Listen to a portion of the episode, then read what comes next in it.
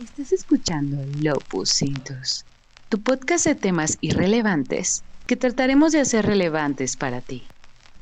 Tres amigos en Alemania estaban tan aburridos que decidieron conectar sus instrumentos musicales a su computadora. Pero como era el año de 1949, nadie les avisó que las computadoras aún no tenían un uso comercial. Vaya problema para estos jóvenes. Pero no quisieron darse por vencidos, así que decidieron armar su propio estudio musical en casa. Con juegos de Atari y mujerzuelas.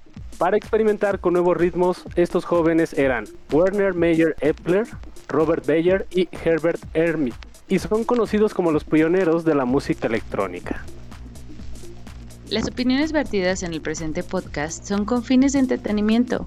Te invitamos a sacar tus propias conclusiones. Bienvenidos al segundo especial musical de Lupus Cintus. El tema de hoy es la música electrónica, su cronología e influencia cultural y para abrir pista nos acompaña como siempre nuestro Disc King Richard Carapia. ¿Cómo estás amigo? ¿Qué onda? ¿Qué onda? ¿Cómo están? nuestro Mixmaster Alfredo Jiménez, a.k.a. El Oso.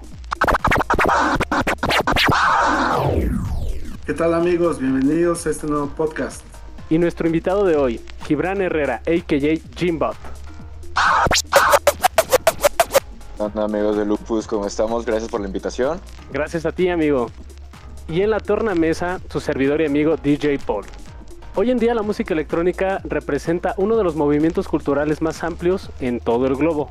Bueno, para nuestros amigos terraplanistas, en, toda la planicie. Pero, ¿se han preguntado cómo pasamos del vinil al 8-pad?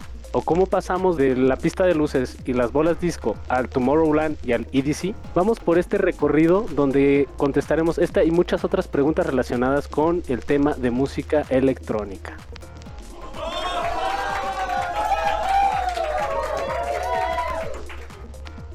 antes de entrar en materia, ¿qué tan antigua creen ustedes que es la música electrónica? 70 más o menos, ¿no? No, sí es de muchísimo antes. Este, con la creación, por ejemplo, de los primeros sintetizadores, ¿no? Y más que nada porque, por ejemplo, electrónico ya viene de, de que de instrumentos que utilizan electricidad. No tanto la música electrónica como la conocemos hoy en día con un beat, con un sino que ya son instrumentos que utilizan por sí misma electricidad. Entonces, por ejemplo, las guitarras eléctricas y todo esto que ya se utilizaban en los 50, ya desde ahí se puede ir denominando como que ya va haciendo música electrónica. No tanto como lo conocemos hoy en día, pero desde ahí ya viene todo, toda esta onda que, que va evolucionando, se convierte ya en todo lo que conocemos hoy del techno, del psycho, del house y toda esta, toda esta onda, Justo la acabas de dar en el clavo, Jean. ¿Por qué? Porque la música electrónica nació con un precursor en el año de 1920 en Moscú, cuando Leon Theremin presentó por primera vez su instrumento musical de su creación, el theremin, ahora sí que nombrado por su creador, el único instrumento musical que se toca sin tocarlo. Ubican es como una caja que tiene como una antena y unas barras medias extrañas que hace un sonido Lo novedoso de este artefacto es que es el precursor de los sintetizadores modernos, generando sonidos artificiales creados a través de la estática que se generaba entre las manos y entre las antenas que tenía el instrumento. ¿Ves que eso es lo curiosísimo de, este instrumento?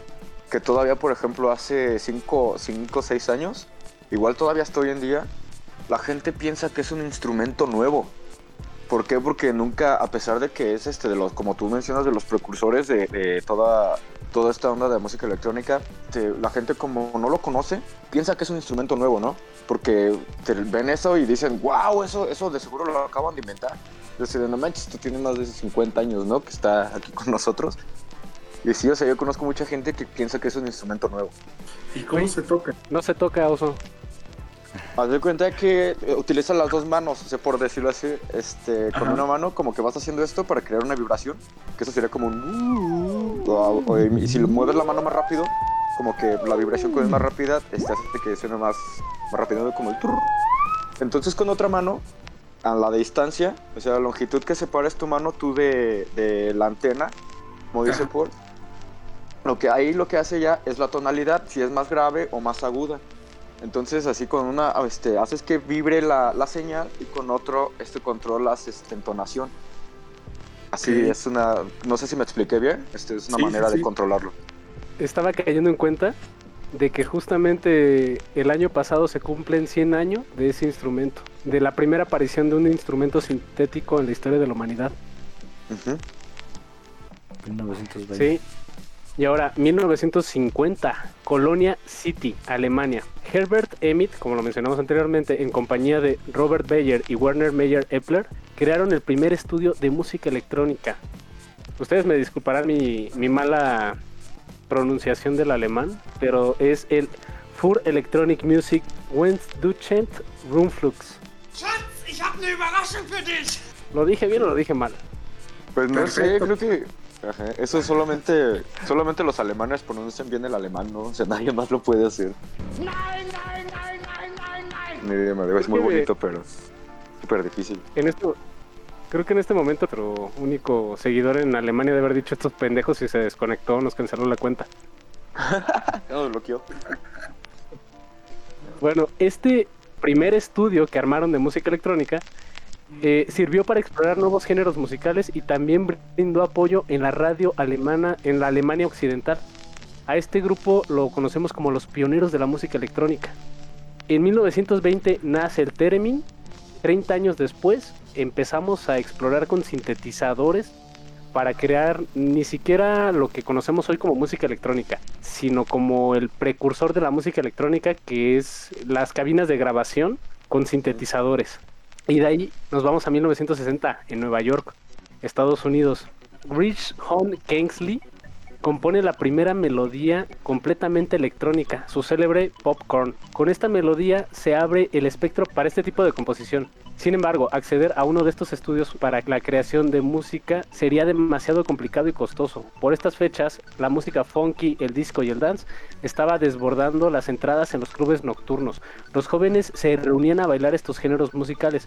Parecía que la industria musical del género electrónico no podía competir con la creciente demanda y proliferación de los músicos funky. Popcorn es la de. Algo así, ¿no sonaba? Amigos de Ándale. 900, de como el niño interior que llevo dentro, les recomiendo. busquen Popcorn de Muppets, el Swedish Chef. Ubican este personaje que es como un chef sueco que no dice nada. Pero tiene un clip muy cagado, se lo mostré aquí. A Paul no me dejará mentir. Sé que tenemos todos aquí Oh, más de Dios. 30 años, pero. Es que citar a los, a los mopeds en esta generación es otro pedo, güey. Te voy a decir por qué. Porque yo acabo de redescubrir Bohemia Rhapsodia tocada con, con los mopeds, güey. Y es totalmente bizarro, güey. Y me encanta, güey. Y se los pones a los niños y les encanta, güey. sí. O sea, en, en creación musical, güey, son buen referente, güey. Sí, busca. Yo creo que muchas cosas, ¿no? La neta, los Muppets sí. Pues en lo que fue en su momento rompieron muchísimos paradigmas que no. Que o la generación de hoy en día los podría malinterpretar. Ya ves que muchas cosas como que ya no son tan bien aceptadas o tan bien vistas. Creo que ya estoy de acuerdo que eso son cosas de hace 30 años, ¿no? No se pueden juzgar por, por lo mismo, porque era otra, otra forma de pensar. Pero vaya que, que sí está muy, muy, muy diferente a todo lo que, a lo que podemos ver hoy en día. Sí, no se tenían tantas restricciones. Y ahorita con el tema de la corrección política o lo que es políticamente correcto, hay programas de los mopeds que incluso podrían ser censurados. Yo creo que, y no solo los mopeds, muchas caricaturas que, que llegamos a ver. No sé, por ejemplo, me acuerdo mucho de estos de los de Vaca y Pollito. O sea, no, eran, eran un degenere, ¿no? Sí, güey. Ren y Stimpy, exacto. Sí, no, no manches. Uno Sí, que era también muy- de ese estilo, pero bajita la tenaza, era Freakazoid. Bueno, este ¿Fenomenoide? fenomenoide. Ajá. Sí, estaba genial. Tenía Los un chingo de también. eh. güey, tenían un chingo de, referen- de referencias sexuales y pues tú como Sí. niño las pasabas así por alto, güey. Pero yo creo que los padres de hoy en día se escandalizan por ese tipo de referencias, Sí. pero sí. Sí, no sé, o sea, es que eso, por ejemplo, a mí se me hace muy de, de mis sobrinos están viendo alguna película o algo así y yo me río de algún chiste con contenido, no sé, como que sexual que un niño en realidad no entiende. Ellos se ríen porque tú te ríes, no en realidad porque hayan entendido la referencia. O sea, ahora sí que ahí viene lo de el morbo está en quien observa, ¿no? O sea, no creo que Es correcto. el niño esté así de que, o sea, un niño de 6 años ya pensando con un lívido despierto, o sea, no, No, es, no, no es simplemente imposible. Bueno, así morrillo siempre cosas y bien loquillos, ¿no? No, no sé. No sé, yo recuerdo que cuando yo era niño yo veía algo así, veía que mi papá se reía, yo no sabía ni por qué yo me reía, ¿no? Ese mi papá, cállate, no, tú ni sabes. recuerdo que vi la película esta de Pink Floyd, de Well con mi papá. Ajá. Mi papá le, le encanta Pink Floyd.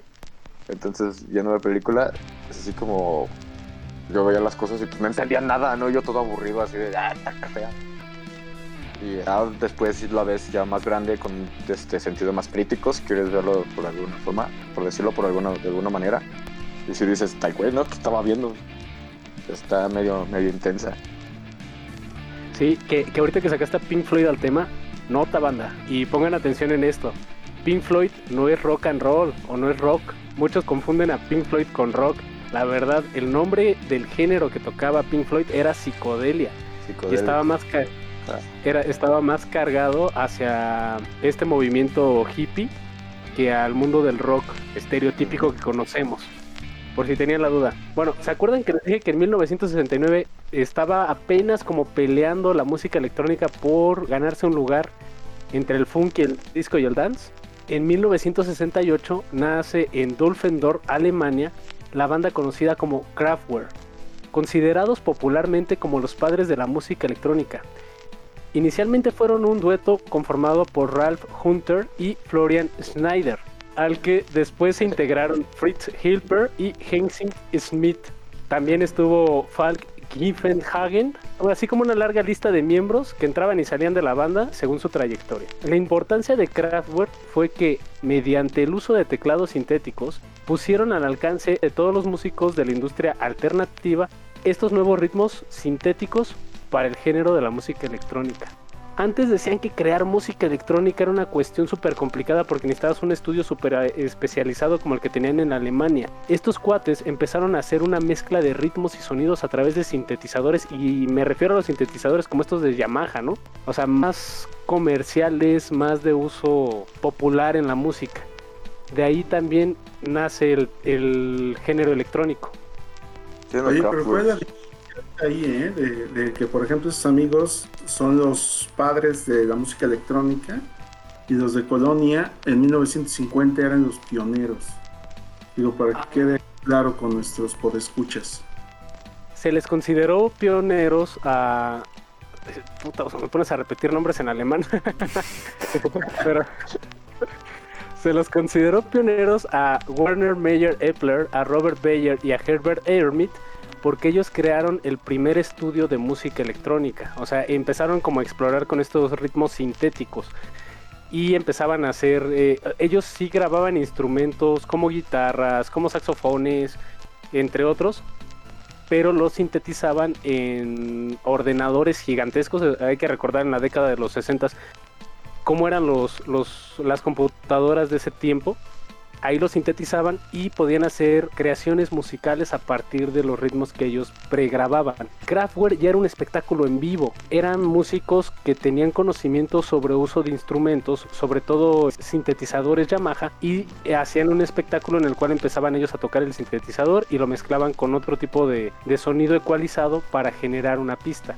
La diferencia es que eh, Kraftwerk lo consideraron los padres no porque ellos descubrieran el género. Fueron más populares y la gente los conocía como decían, ah, estos cuates hacen una música sintética, pero el género ya existía. Muy bien.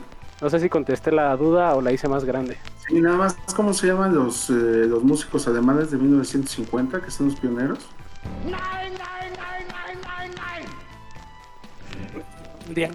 A ver, repito. Otra vez, otra vez, Troy. Es que no los capté. para que lo apunte por ahí, era William Meyer Epler, Herbert Hermit. Su estudio era el Fur Electronic Music Westdeutscher Rundfunk Rundfunk, y fueron ellos los pioneros de la música electrónica. No me pidan que lo repita a lo largo del podcast, por favor, no me pidan que lo repita, me costó un chingo de trabajo decirlo una vez. De que anotando repetir nombres. Eh, disculparán, es que tanto mi alemán como mi sumerio están un poco oxidados, ya hace mucho que no lo practico.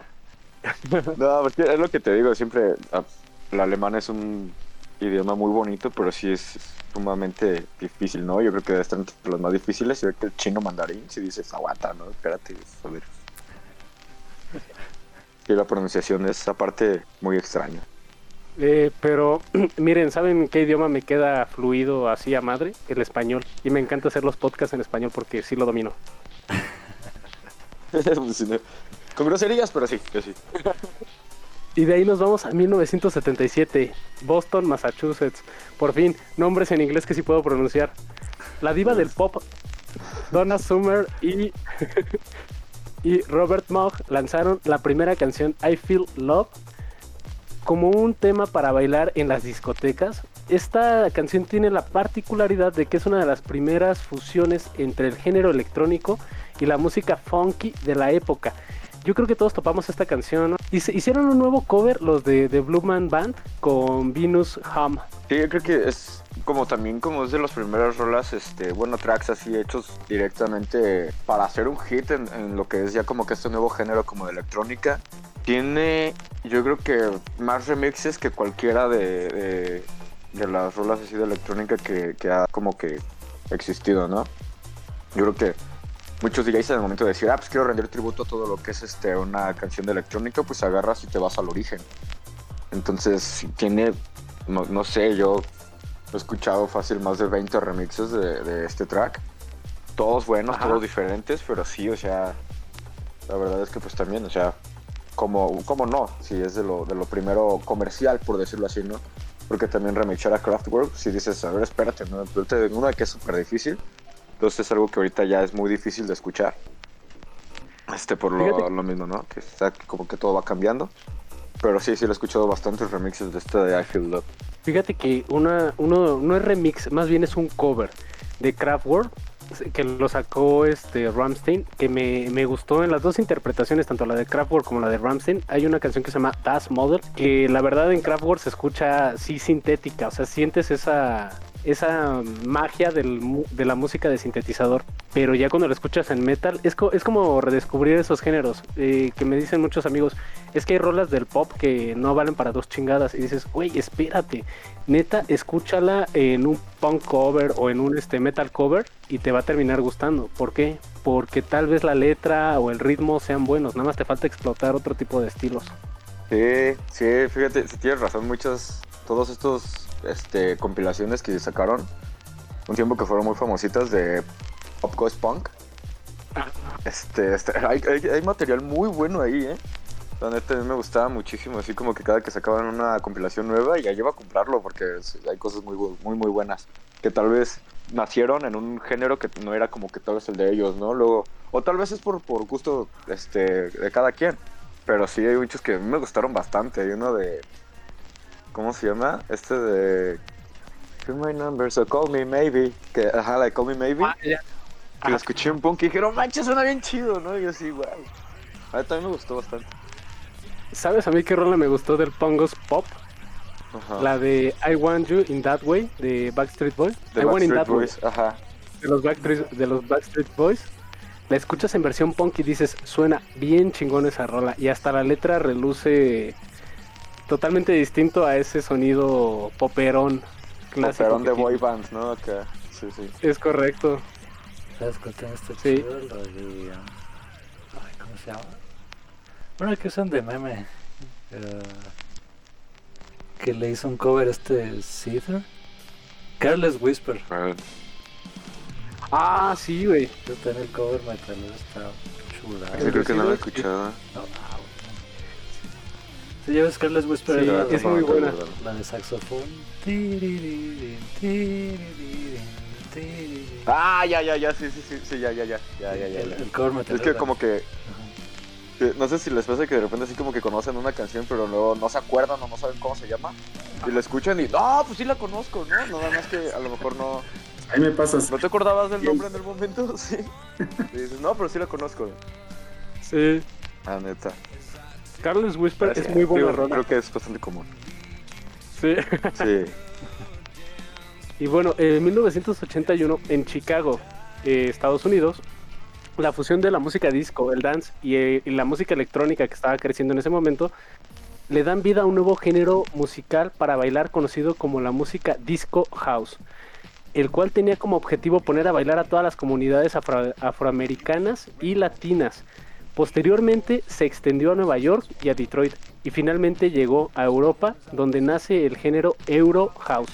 En 1984 el DJ GC Sonder en colaboración con Vince Lawrence lanzan el primer éxito On and On que se considera como el ritmo más fiel de la música house, con una expresión vocal mínima y una línea de bajos de 303 BPS. Si hay una diferencia bien marcada entre la música electrónica y el house. ¿Recuerdan las Venga? No quiero usar este ejemplo, pero creo que tengo que sacar esta carta. ¿Recuerdan las Venga Boys? Sí, las de Up and Down.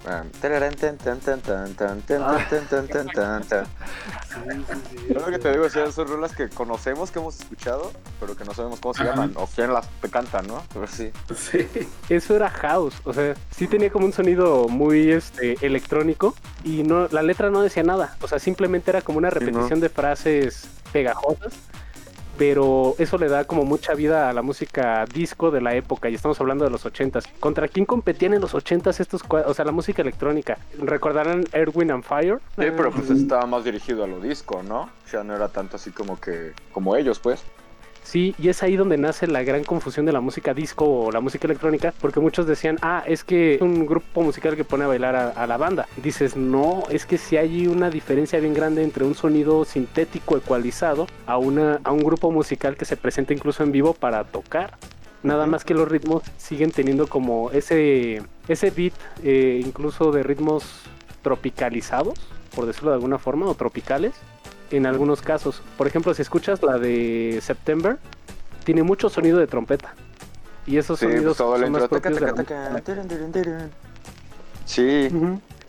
Ah, que todavía la verdad hay veces que, que yo estoy así como que mezclando o algo y hay veces que siento que nada más no conecto con la gente. Pongo los Venga Boys y luego, luego todos a bailar. O sea, es que son, es música hecha con mucha, con mucha energía, ¿no? Tiene así como que algo muy padre. Que si este, la pones y, o sea, conozco a chavitos ahorita de 13 años que, que a lo mejor, que, que, mala onda, que a lo mejor no conocen este, a Queen, ¿no? Que a lo mejor no conocen a Pink Floyd. Pero están este, we like to party. Tan, tan, tan, tan, tan, tan, tan. Porque, o sea, son rolas que, que se quedaron ya para siempre. O sea, la neta, sí, este, con eso conectas luego, luego. O sea, está muy A mí sí me gustan los Venga, güey. Está chido. Sí, tienen buenas rolas. Pero sí, ellos son los precursores del house, prácticamente. Sí.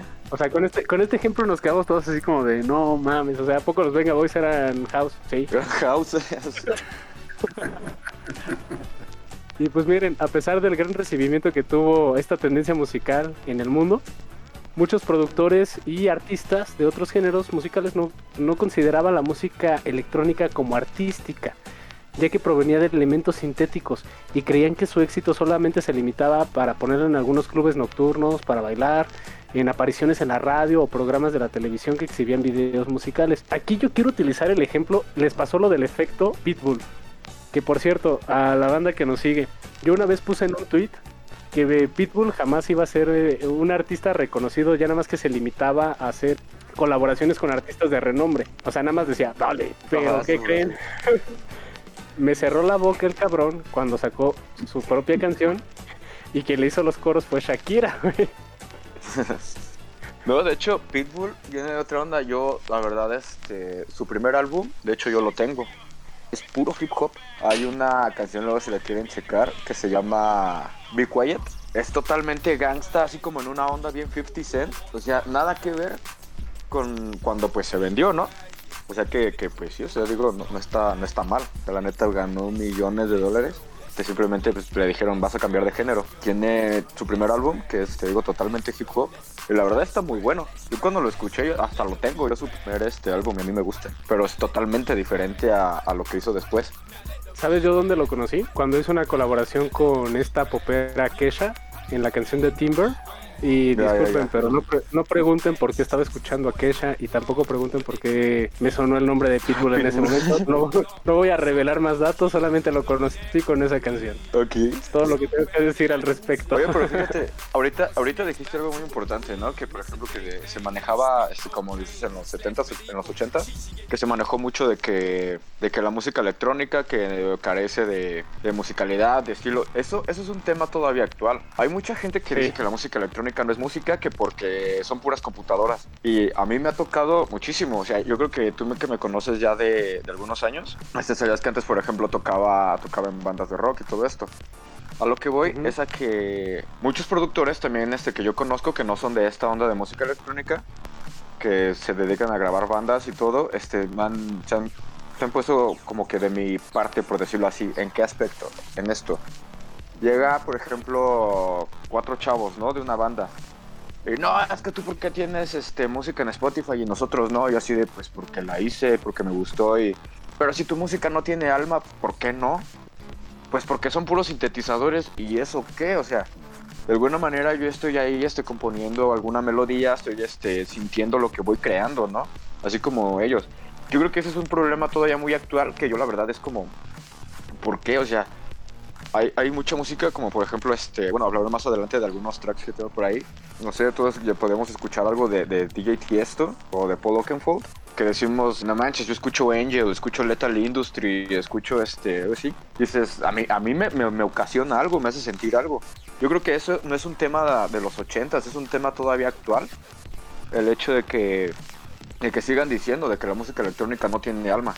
Por el simple hecho de, de ser de que no haya algún instrumento acústico, por decirlo así. De que los beats sean programados Sí. y no los esté tocando un baterista. Cuando de alguna manera ya tu, tu batería, tu tarola y todo va a pasar así por un, por un proceso en el cual también se va a convertir en ceros y unos, igual que en mis beats. Así, o sea, es, es exactamente lo mismo. Entonces sí, yo creo que ese no es un tema de los ochentas, es un tema que todavía es bastante actual. Sí, Sí, completamente de acuerdo. Cañón, ¿eh? O sea, la aceptación de, la, de los nuevos instrumentos, que son instrumentos nuevos, todos los que están, estás ocupando, y se van por la parte clásica. Creo que eso pasa muy a menudo en muchos campos, ¿no? O sea, esa aceptación a, la parte nueva. Digo, y más que nada viene siendo un complemento, o sea, de, todos los instrumentos clásicos es un complemento con eso que estás ocupando. A mí me parece muy, muy novedoso y bastante bien aceptado, al menos de mi parte. Fíjate que una de las cosas que llaman de sobremanera la atención con esa afirmación es que dicen tienes que tocar un instrumento y dices la música no solamente se basa en, en instrumentos requiere como una complejidad armar una pieza y a qué me refiero por ejemplo vamos a hablar de los cantos gregorianos en ese sentido no no toca ningún instrumento los cantos gregorianos. Es pura fuerza de la voz y diferentes matices y no por eso es menos música. Ahora, eh, la complejidad con la que está armada la pieza es lo que le da, vamos a decir, el éxito o el fracaso dentro de la de la industria musical, si lo queremos ver como negocio. Pero sí, o sea, la música electrónica, primero y principal, vamos a desmitificar, sí, sí es música. Los que dicen no es música, yo los invito, ármense una rola, ármense una rola este, completamente sintética si quieren verlo así. Y usen instrumentos, usen este, beats pregrabados, fusionen canciones que ya existieron y pónganles ustedes el beat. Y díganme si no es si es sencillo, o sea, hay que entender también otra cosa, los acordes son cuestiones matemáticas y en cuestión de armar esas piezas tienes que tener un alto conocimiento matemático para, para la complejidad de la, de la rola, los tempos, como le llaman. Y dos, ¿qué quieres hacer sentir a la gente con la composición que haces, independientemente del instrumento? Eso es lo que mueve. Yo la verdad soy melómano, pero más que melómano soy como un friki musical. O sea, soy de esa gente que se puede pasar horas escuchando álbumes y, y te identifico géneros, ritmos y estilos. Pero porque la verdad pues, no tengo otra cosa que hacer más que grabar un podcast y escuchar música en todo el día. Entonces por eso he logrado esta, esta habilidad musical. claro. Y en la década de los noventas, muchos artistas poperos empezaron a utilizar beats electrónicos para componer canciones, generando grandes piezas de la industria musical. Más destacados está el Everything But the Girl del grupo Missing, Lady de Mojo y Around the World de Daft Punk. Esto puso a la música electrónica en el espectro de la mega industria musical. Los productores comenzaron a darle mayor participación a los DJs y sampleros con la finalidad de generar sonidos ecualizados y de alta calidad para el género pop.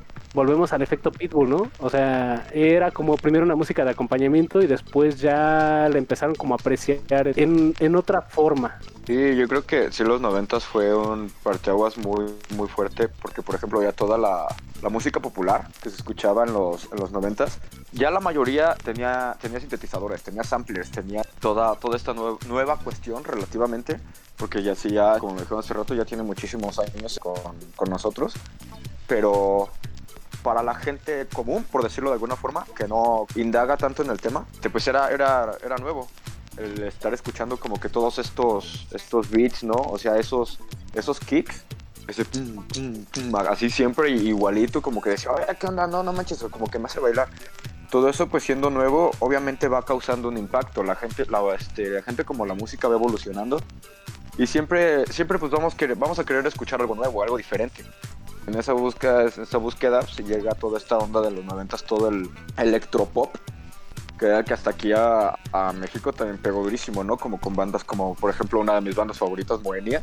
Y vaya que, que yo, ahí pues, todos los, los, los de las disqueras dijeron, pues esto llegó para quedarse, ¿no? Y ya se ha seguido, tanto que ahorita pues ya todo pasa por un proceso electrónico antes de llegar a ser un hit, pues. Y fíjate, con el siguiente comentario, a ver si no me echo banda encima, pero hay raperos que no lucen si no tienen un buen beat. Como también hay raperos que pueden hacer eh, grandes composiciones sin necesidad del beat. Pero eso hace toda la diferencia muchas veces en una composición. Cómo está ecualizado, cómo está, cómo está tu beat, cómo está tu composición musical.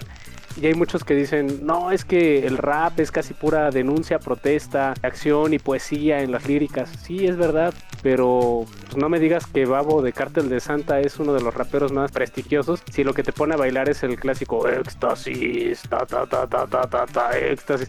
Dices, güey, o sea, lo que te gusta Sí, de digo, ¿cuál es la poesía ahí? Sí, lo que te gusta de esa canción, perdóname, no es la lírica. La lírica es una pendejada. Escúchala sin la composición musical y es una pendejada. Lo que te gusta de esa canción Ujú. es el beat. Ajá, Ahí intervienen dos factores, que más que dos factores son dos personas, ¿no? Ya cuando, cuando hay una letra de por medio, en cuanto a esto de esta producción de música electrónica, ¿no? Porque al final de cuentas ahorita todo el hip hop, el rap, sí, es, es un beat electrónico totalmente. Muy poquitos los que, que meten este ahí este alguna otra cosa. O no sé, hay una, hay una, este, la de la pelota, no, no, no sé cuál es. El chiste es que trae así como que una guitarra acústica. Pero a lo que voy es a esto, por ejemplo, está el productor que hace el beat, que graba a Babo y lo hace sonar bien, y está Babo cantando, ¿no? O sea, son dos factores ahí en esa ecuación.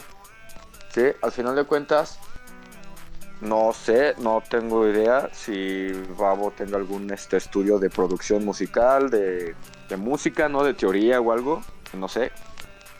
Pero vamos, o sea, la verdad es que ahí el que hizo la magia completamente fue su productor. Sí, porque como tú dices, quítale todo el beat y ponte a escuchar nada más a Babo y no vas a decir, ay, qué poético es este güey, ¿no? O sea, o sea, es no mames, güey, que- o sea, que de repente no creo que estés así como que soñando en la noche y, ah, se me ocurrió una poesía, este, ¿dónde están perras? Ah, diablos, ¿no? O sea, no, güey, ¿a quién? O sea, no. No, la neta, no, y vamos a decir eso, eso lo, eso lo puede llegar a decir cualquiera. Ahí la magia viene del productor que lo que, que armó el beat, que grabó a Babo, que, que hizo toda esta cuestión de, de poner todo en orden. Sí, el otro pues nada más estuvo ahí diciendo una sarta de cosas que se le ocurrieron en una peda y pues, ya no. O sea, digo, o sea, eso de ya te digo que, güey. O sea, pero pues cada quien, ¿no? Al final de cuentas. Sí, no quiero reducir a Babo a como MC, pero hasta la, la letra de MC Dinero me hace más sentido. El mundo se consume en dinero, el dinero es dinero, dinero, dinero, dinero. Aprende algo, dinero. Al final de cuentas tenía razón el chavito este, ¿no? Bueno, y de ahí nos vamos a los 2000 Ahora sí, vamos a hacer justicia. La era del DJ. Nacen grandes exponentes de este género. Se deja de lado el apoyo musical hacia el pop para hacer ritmos más electrónicos y con una proliferación a nuevos géneros musicales dentro del espectro de la música electrónica, como es el psycho, el psytrance, el techno, el lounge, el chill out, electrocore y el dubstep. Entre estos exponentes, los más fuertes de este género son Benny Benassi, Paul Oakenfold, Tiesto, Infected Mushroom, Tosca, Skrillex, por citar algunos de los grandes exponentes de este género. Ya aquí estamos rompiendo el, o sea, el, paradigma, ¿no? Donde la música electrónica solamente acompañaba el pop. Ya las industrias musicales decían, ok, la música electrónica tiene, tiene por sí sola la fuerza para convocar a las masas. Sí, y ahí entra, por ejemplo, también algo que, que se ha debatido mucho entre, entre todo este rubro de, de, de DJs. Que, por ejemplo, no es lo mismo ser productor de música electrónica a ser DJ. Yo, por ejemplo, cuando comencé, yo comencé nada más como, como productor. ¿eh? Yo no sabía mezclar, que bueno, eso este, ahorita platicado más adelante. Pero sí, por ejemplo, hay DJs que no producen. Por ejemplo, tengo yo muchos amigos que me piden este, remixes, así de los que yo, produzco en el estudio, y ya yo se los, se los vendo y todo, y ellos nada más mezclan, o sea, ellos no producen. Y hay, por ejemplo, productores que, que, dicen, no, pues yo no, quiero, yo no quiero mezclar, ¿no? Yo nada más quiero producir y a mí no me interesa estar en un escenario, ¿no? Y a mí me gusta estar aquí en el estudio y ya. Ahí hay una diferencia que, que se marca mucho entre actualmente entre eres DJ y eres productor musical, porque puede ser los dos o puede ser solamente uno. Y de que, por ejemplo, de que si los DJs son músicos, ¿no? Este, hay muchos DJs que tienen conocimiento musical, pero el hecho de que no, y se emplea también como, como DJ, ¿no? Porque, por ejemplo, no vas a mezclar una rola que, que esté en tal tonalidad, o sea, para no entrar en, temas acá ya muy técnicos de música, que esté, que suene disonante con, con, el track que sigue. O sea, tienes que hacer también, se le llama mezcla melódica, para hacer ahí como que, que suene bien, ¿no? También este, cómo vas tú empatando las rolas, porque cada rola tiene una tonalidad diferente. O sea, puede que estén en la misma tonalidad o que estén en cualquier otra, y que no sean como compatibles, por decirlo así para no entrar este, tanto en, este tema, eh, por ejemplo, hay algo que se llama la mezcla melódica, que hace que, por ejemplo, no, que tu canción que tú estás este, tocando en el momento suene bien con la que vas a, mezclar después de, la canción que estás ejecutando ahí. Y, y haz de cuenta que para hacértelo sencillo que pues no muchas no todas las tonalidades quedan con todas no o sea como un poquito de teoría musical de que por ejemplo puedes pasar de, la que estás a su quinto grado este no y, en esa tonalidad pues hacer que, una canción que esté en, la tonalidad entre y no todas las canciones van a quedar entre sí entonces sí tienes que sí como que saber un poquito ahí pero muchos, por ejemplo, están peleados de que, los DJs no son músicos. Muchos no, pero muchos sí. Como también en esta onda de que no todos los DJs son productores. No todos los DJs, pero muchos sí. Y no todos los productores son DJs también. El hecho de que uno haga música electrónica no quiere decir que ya sepa mezclar. Son cosas totalmente diferentes. El hecho de ser DJ al hecho de producir música electrónica. Como por ejemplo que te digo, que muchos amigos que yo tengo esperan a que yo saque remixes nuevos y agarran y dicen, órale va, pues, véndemelo a mí porque pues ellos no, no tienen un estudio o no les interesa producir música, ellos simplemente les gusta ser DJ y ya, no, no se meten en más. Entonces sí ahí hay una diferencia entre lo que el, productor de música electrónica a el DJ de música electrónica, que puede ser que el DJ nada más sea de hip hop, ¿no? Estos este, que hacen scratch y toda esta onda así súper loquísima y es totalmente diferente y ellos a lo mejor compran beats de hip hop para ellos mezclarlos, pero ellos no los producen.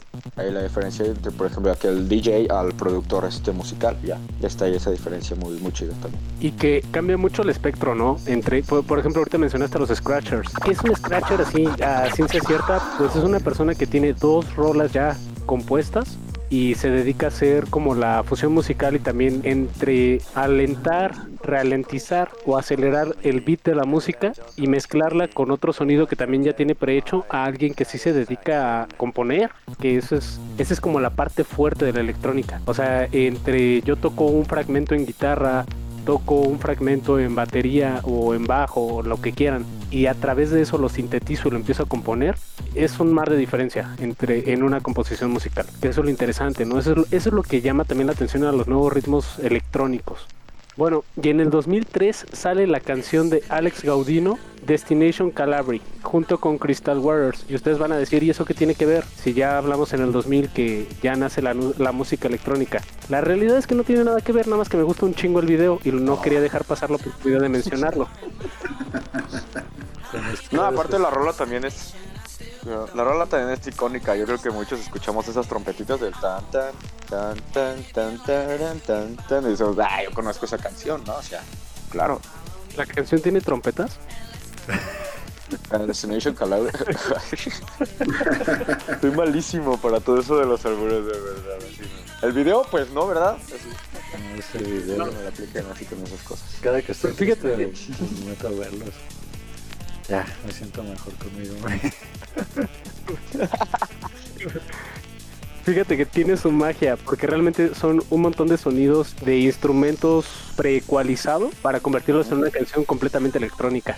Que eso también es lo que venimos hablando, ¿no? Lo interesante de la música electrónica, el que tú no solamente es fusionar dos canciones o hacer el scratching, sino es también el, el tema de tú grabas por aparte los sonidos y después ya empiezas a ecualizar y a armar una pista musical. No sé si se acuerdan del mito que nació con la banda Gorilas, que decían que el creador de Gorilas era un solo músico, el vocalista de Blur, De que, por una, ajá. que por una parte cantaba, por otra parte tocaba la batería, por otra parte tocaba el bajo y también la guitarra y después en un estudio fusionaba todos los sonidos y ya creaba las composiciones musicales como Clint Eastwood o como 19-2000. Eso todavía lo voy a dejar como mito urbano, no sé si sea real o si sea mentira, pero eso es también parte del, proceso- creativo para crear música electrónica o sintética. Obviamente estamos hablando de gorilas, ellos son como más música urbana entre funk. Tienen muchas rolas de hip hop también. Tienen muchos ritmos hip hop, pero no, no tienen como un género así tan definido. Lo podríamos Sí, ¿no? catalogar en la en el género alternativo. Sí, pero por ejemplo, yo sí conozco a alguien que sí te puede decir que sí hace eso. Y que estoy seguro que lo, lo han, han escuchado alguna de sus producciones. ¿No? Por ejemplo, Nine Inch Nails. Trent Reznor, o sea, el, el líder, ah, creaba todo y ya después para sus conciertos contrata músicos para la ejecución, ¿no? De su música. Pero sí, Trent Reznor para mí es un genio, este, la neta, lo, yo lo admiro muchísimo. Y, sí, o sea, él sí como, como este, esta leyenda urbana del vocalista este de Blur. El Trent Reznor sí hace cosas así loquísimas él solito. Y ya luego nada más este pasa esta onda de, contratar músicos para ejecutar y poder dar un concierto. Eh, pero Trent Reznor sí. Y Nine Inch Nails es una de las bandas más icónicas de los años 90. Todo el mundo ubicamos la de este Head Like a Hole, que Miley. Cyrus le hizo un cover de Got Money. Eh, es una de las. Esa rola realmente es de Nine Inch Nails y es uno de los más grandes iconos de la música alternativa contemporánea, por decirlo de alguna forma. Que tiene rolas buenísimas, Nine Inch Nails. Todavía su. Bueno, tiene que como unos 5 años. Yo creo que no saca. Que no sacan nada. Su último disco tiene un track que se llama Satélite. Que no, está, está buenísimo. Yo todavía escucho de Hand That Fits. Hizo música para. Bueno, hicieron música para esta onda la película de Want. Eh, tienen este. Ay, no creo que es esta canción, pero también es parte del soundtrack que está buenísimo. Yo creo que Inch Nails también ha sido mucha influencia en cuanto a. No a mí, sino a. a muchas bandas que están este, ahorita sonando en cuanto a producción y en cuanto a muchos, así, letra, todo. El homenaje, por decirlo así, es el respeto que se merece, porque sí, yo creo que es, es una banda que de las cuales muchas despegaron ahí, que ahorita sí es otra onda. Fíjate que con una de las joyas que me encontré navegando por YouTube también hay un, un canal de un chavo que se llama 10 Second Songs. No sé si lo han escuchado. Es un cuate que, por ejemplo, te puede tocar la canción de Umbrella de Rihanna, pero te la canta en 10 diferentes estilos y de rato le mete Michael Jackson, güey, de rato le mete... Ah, sí, ¿qué sí lo he visto. Y, y es como también parte del, del estilo que tenía Nine Inch Nails. Él toca, compone, produce en un solo espacio y al final avienta un solo producto. Entonces, si volvemos al- a la cuestión de la música electrónica no es música porque es sintética, la realidad es que no. O sea, sí requiere una complejidad de conocimiento musical muy fuerte en ese sentido. Más que nada en cuestión de producción, de saber todo lo que es la síntesis, ¿no? Manipular el sintetizador como se debe. Porque pues cualquiera puede llegar y de ahí hacer ruido, ¿no? Pero hacer lo que suene bien, o sea, llevarlo a cabo ya en una computadora y decir, es que esto tiene que estar en tal rango de, de para que se, la- se escuche bien. Es, es, es bastante complejo, la verdad, este, ya a la hora de la producción de música electrónica. porque pues no cualquiera va a manipular un sintetizador para hacerlo sonar. O sea que desde un white noise, que sea un tss, esta onda que genera la estática para, para empezar a generar un sonido, no cualquier persona convierte eso en un, en un clap, ¿no? O en un kick, o en un... eh, que, que suene simulando una trompeta, que suene, acaba- que suene simulando un bajo, que eh, simule un piano, ¿no? Entonces este, yo creo que la cuestión es de manipular toda esa síntesis para que para que llegue a imitar un, un sonido de, de un instrumento ya existente es bastante complejo, la verdad, sí, y, y sí es algo que no cualquier persona te va a llegar a hacer. Sí, no, todo lo que mencionaste ahorita. De, de hecho, in- inconscientemente me resolviste una duda que yo siempre tuve. Es como, eh, cuando estoy en una fiesta, pero no bailo, estoy ahí como pendejo pensando, ¿cómo le hace para que suene una sola pieza? Porque sí, ¿no? Este, eso, este, trabajé un rato en una tienda de, de instrumentos y sí veía así para subir el pitch, bajar, todo eso, pero ahorita ya vi que sí se tiene una curva de aprendizaje. El respeto, la verdad. Sí, de hecho todo eso, la, la ingeniería en audio y síntesis exclusiva es una ingeniería y que sí es, es este, bastante, bastante difícil y también son puras matemáticas, puras, puras matemáticas. Yo de, de hacer ingeniería en audio, yo no estudié ingeniería en audio, pero sí tengo cinco diplomados en producción musical, de ahí es de donde yo, yo aprendí este, toda esta onda, porque sí es bastante complejo todo, todo ese show de, de manipular este todavía un solo sonido, ¿no? Porque ya es crear sonido por sonido y a cada sonidito hacía nada más un pim, agarrar y que, que no meta frecuencias en donde no debe y aislarlo como en una burbujita. Y luego de esa burbujita hacer un montón de, de otras más, juntarlas y que todo suene bien, que ninguno se empalme con otro, darle su lugar a cada cosa y sí es, sí tiene su, su chiste bien, bien, bien, bien, bien, bien padre, pero pues sí es la verdad difícil. Y fíjense, en el 2005 en Bélgica, los hermanos Manu y Mitchell Beers, quienes trabajaban en la empresa holandesa promotora de eventos ID Anti, concibieron la idea de crear un evento en un paraje muy cercano al municipio de Bomb, conocido este evento como el Tomorrowland. Actualmente el Tomorrowland es uno de los festivales musicales más grandes del mundo en cuanto a cuestión de música electrónica. ¿Quién no conoce el Tomorrowland hoy en día? Sé de su existencia, conocerlo ya quisiera, ¿no? Si ya quisiera ir, pero... Si mal no recuerdo fue en un Tomorrowland donde nos presentaron a Scassi y nos presentaron a, a Skrillex, que también son género electrónico en diferentes vertientes. Por ejemplo, Scassi es más para el psytrance y este Skrillex para el dubstep. Sí, pues dubstep, este, como que sí muchos, muchos traen esta onda de que, ah, Skrillex inventó el, el dubstep, pero no, el dubstep ya existía. Simplemente, como decíamos, ¿no? Skrillex lo hizo popular. Era como lo que comentábamos en el especial pasado de música urbana. El dancehall ya existía. Solamente fue Sean Paul el que hizo que el dancehall se escuchara tan bien o lo reconociéramos como el padre del dancehall moderno. Y para el 2011 en España inicia el festival Loving Ibiza, el cual también es uno de los festivales de música electrónica más cargados el chill out y el lounge más grandes del mundo. Sí, yo creo que sí, este, un buen de festivales, ¿no? Como el Love Parade también, que se hacían, creo que en Berlín. Es donde también se los, el- se inundaba las calles, parecía un mar así de puras personas. Y sí está, digo ya de ahí, sí, Tomorrowland yo creo que sí es el festival más grande ahorita. Bueno, ahorita ninguno, ¿no? Pero por esta onda de la pandemia, pero sí yo creo que es el más, el más grande que, que ha habido. Aquí en México tenemos el EDC, el Electronic Music Daisy Carnival, Ajá. que es como de los festivales más sonados en cuanto a música electrónica. Pero fíjate que me quedo con una cuestión que tú pusiste una vez en tu muro. Hay gente que no aprecia tanto la música electrónica, lo que les gusta es el desmadre que se arma alrededor de. O sea, como decía el meme tal cual.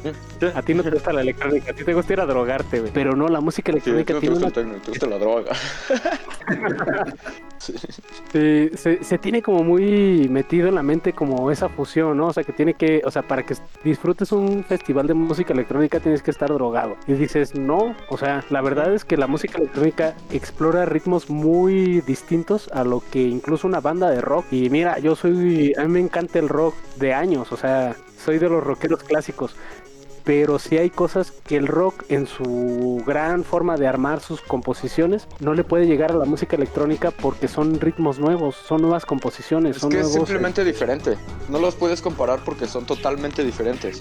Es como querer comparar, este, no sé, una cebra con un caballo. Dices, ok, son cuadrúpedos, pero, o sea, o sea, me refiero a que es música. Pero pues este tiene rayas y este no. Este tiene acá, o sea, no, no, simplemente son cosas totalmente diferentes y no se pueden comparar. O sea, dentro del mismo rock hay diferentes géneros que tampoco puedes comparar, ¿no? O sea, y así, o sea, yo creo que cada uno tiene sus, sus cosas. Y por ejemplo, algo que decías muy importante de que, que se liga mucho el hecho de este, esta onda de las drogas con la música electrónica. Yo creo que, yo creo que es de todo, porque también, imagínate que te digo, dime lo primero que se te venga en la mente. Si te digo Jimi Hendrix. Uy, Purple Haste. Ajá, y Purple Haze es el nombre de una, de un tipo, una- ¿no? De marihuana. Ah, pero ahí te va. la marihuana adquirió el nombre de, de Purple Haze por la canción de Jimi Hendrix. Pero quienes conocen la música de Jimi Hendrix saben que Purple Haze es su opus magnus. O sea, es la canción en guitarra. mm, no quiero, no quiero sonar así como de músico de antaño, pero bueno, ni soy músico, ¿verdad? ¿Para qué digo mamadas? Pero este tiene una complejidad esa forma en la que toca Jimi Hendrix la guitarra en esa canción que lo catapulta como uno de los guitarristas más grandes de- del mundo, ¿no? O sea, el, el hecho de simular pasos con la guitarra y ya de ahí empieza la composición, tiene una complejidad muy grande porque realmente te lleva con la mente a pensar, son, son sonidos no estridentes, sino secuenciados, por decirlo de alguna forma. Sí, digo que pues todo eso es totalmente diferente. Yo creo que no hay un punto de comparación de decir este cuál es mejor la electrónica o el rock o la cumbia, ¿no? Yo- son simplemente géneros diferentes y yo creo que ni siquiera tiene caso. Ah, huevo, ¿no? Eso, eso está además. No, pero digo, este, en realidad yo creo que es ilógico tratar de decir cuál es mejor porque son diferentes, son hechos este por en primera su feeling es totalmente diferente, este están hechos en lugares diferentes, este su objetivo es otro. O sea, y, no, o sea, no- yo creo que no, no hay punto de comparación. Pero por ejemplo, también como dices, este reiteran el tema de que, de la electrónica y las drogas. Digo también, ¿tú crees que en Woodstock estaban tomando refresco y agua? Pues no, ¿verdad? O sea, dudo bastante. Pero pues, te digo que yo creo que cualquier género siempre, siempre va a haber alguien tratando tal vez de hacerlo ver mal por el simple hecho de que no le gusta, ¿no? Hay gente que, que así es, a mí no me gusta, entonces este no sirve. Y pues no, si así de alguna manera, este, sí, ok. Yo creo que cualquier este músico famoso ha tenido como que esa historia, ¿no? Con drogas, este, con excesos. Digo, yo creo que de repente, no sé si la presión de ser tan famoso, todo el dinero que no sabes qué hacer con él. Pero pues también ha habido gente que, que es súper famosa y ni siquiera usa drogas, es súper fitness y todo este, todo este show. O sea, yo creo que pues es nada más así como que de cada uno como lo quiera ver.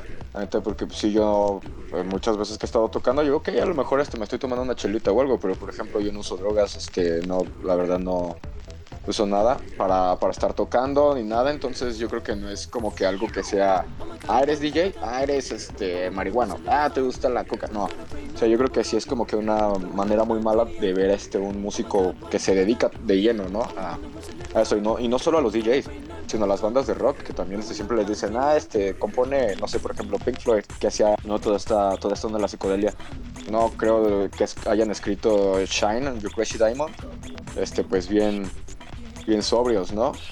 Los Beatles, sea, toda esta onda de que pues, no, no creo la verdad que hayan sido así como que súper sanos tampoco, que ya ahorita ya lo sean porque pues ya se mueren, ¿no? Yo creo que de un pasón ahorita luego, luego. Pero pues no sé, ve, ve a los Rolling Stones, se ve que vivieron bien recio. O sea, y estoy hablando de, de bandas, como dices, antañas de rock. O sea, yo creo que todo cuando estuvo en su apogeo, así en su momento fuerte, pues dijeron, ay, no vayas porque es del diablo. No sé, pues, no sé. Yo creo que Por está eso, de más. porque es el diablo. Uh. Pero sí. No, y, y no te vayas muy lejos. Este, el mismo José Alfredo Jiménez era bien, y Agustín Lara también componía hasta las chanclas. Todos los géneros se da. Sí, o sea, este, no es sé. como lo vi, ajá, lo vi en un meme, ¿no? Que decía, ay hijo, es que tu música es del diablo y no sé qué, lo que tú escuchas. Sí, ma, ¿tú crees que José José tomaba pura agua, no? O sea, no, no. O sea, Sí. no.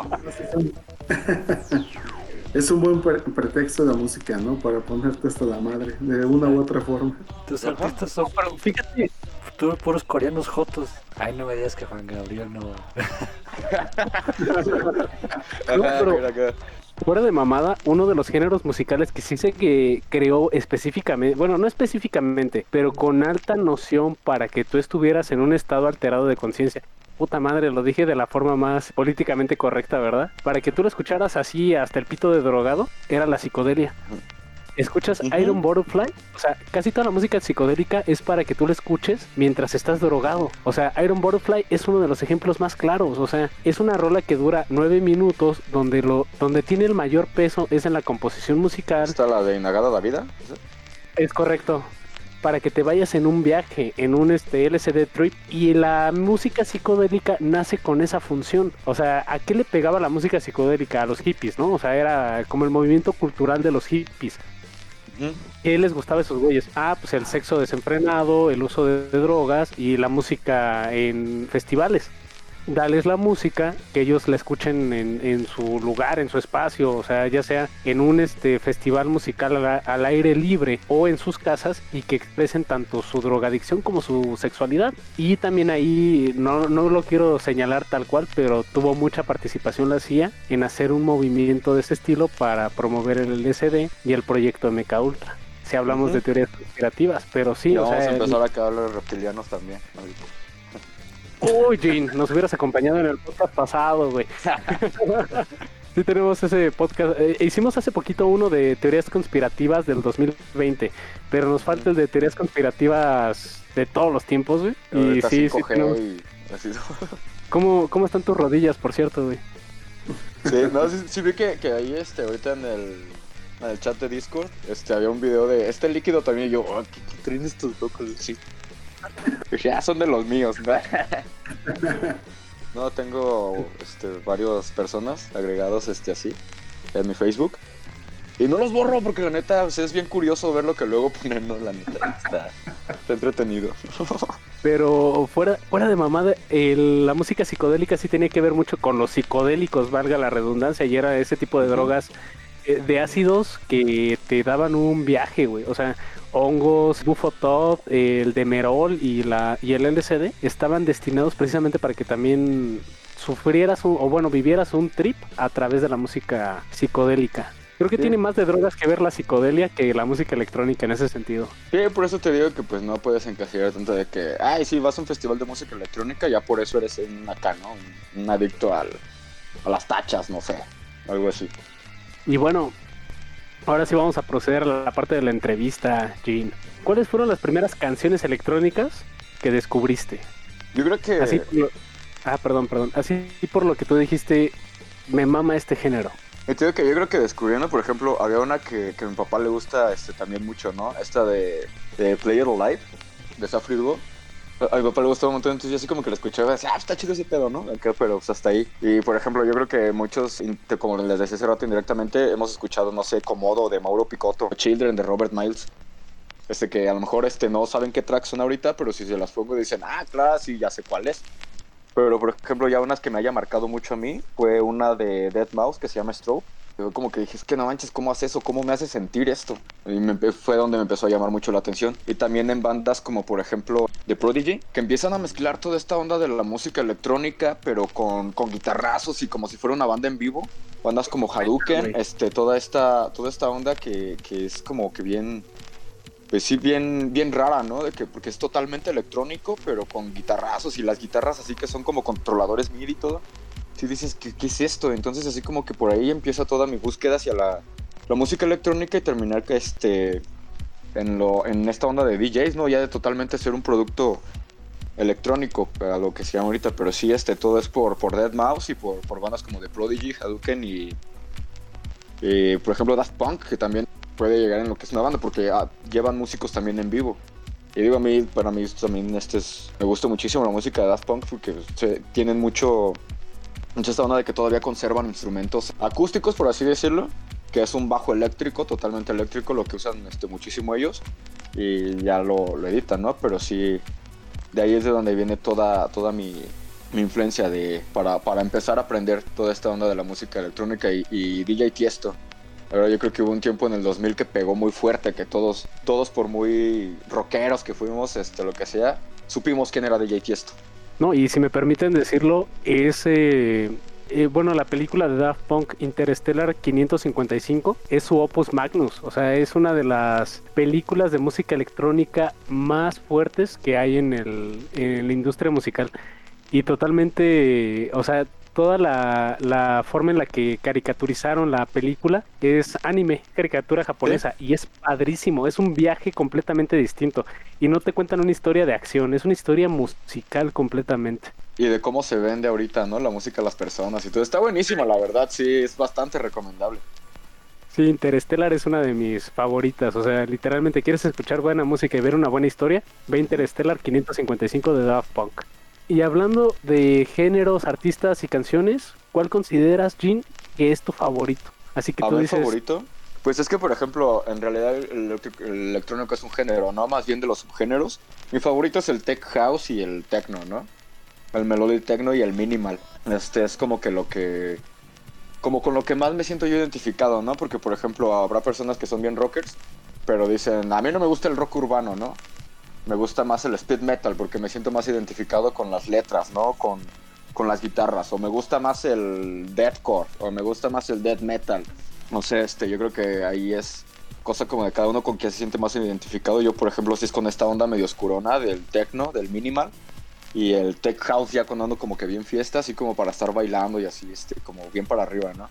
Sí, de hecho es como una cuestión así como, o sea, ¿qué es lo que te llama en cuestión musical? Por ejemplo, yo, a mí me gusta mucho el rock en ese sentido, pero si te puedo decir así a ciencia cierta, hay canciones de pop, o sea, dirías, ah, cabrón, un rockero escuchando pop, güey, qué pedo, güey, de qué se metió, qué chido le pasó, güey. Pero hay rolas de pop que son muy buenas, güey. Y también conoces metal, güey, que también eh, muchos rockeros dirían, es que el metal es el hijo bastardo del rock, güey, porque se olvida de, de la rebeldía y la protesta del rock para usar mensajes más, más emotivos, güey. Pero el metal también tiene grandes composiciones musicales, güey. Claro que sí. Y en cuanto a tu inicio, así, bueno, yo te lo pregunto, yo, yo te conozco. y para la banda que nos escucha, eh, Jimbot eh, es productor y también compone música electrónica. Pero, ¿cuáles fueron los inicios de Jimbot? ¿Cuál, ¿Cómo considerarías tu inicio en el, en el campo musical, en el, en el mundo de la música electrónica, expresamente? Fue bien raro, porque haz de cuenta que estaba, eh, esto fue en la universidad, ¿no? Entonces estaba tomando un, un diplomado en producción general, ¿no? Porque mi objetivo era estudiar producción, pero para esta onda de grabar bandas, tener un estudio es para, ¿qué? Para hacer así como que rock, metal y toda esta onda, porque pues tú sabes que me, me gusta muchísimo. Pero entonces, estando yo este, estudiando este diplomado, me dicen, oye, ¿sabes qué? Te ofrecemos este otro diplomado te lo vamos a dejar a la mitad. Así como con una onda como de, beca. Dice que pues estás aquí, pero nada más que sabes que es enfocado a música electrónica. Y yo agarro y digo, pues total, o sea, no me voy a cerrar, algo, algo de aquí voy a aprender, ¿no? Y yo así de, pues órale, lo, lo voy a tomar. Entonces, yo no sabía que me gustaba tanto la producción hasta que tomo este, este diplomado enfocado a pura música electrónica. Empiezo a, a negar así como que más en todo este show de, productores ya de música electrónica, no tanto de DJs o algo así, sino de producciones ya de, música electrónica y me enamoro, la verdad ahí me quedo así como que impactada. La neta, este, me encantó, me encantó la música electrónica y pues ya de ahí ya no la, ya no la solté.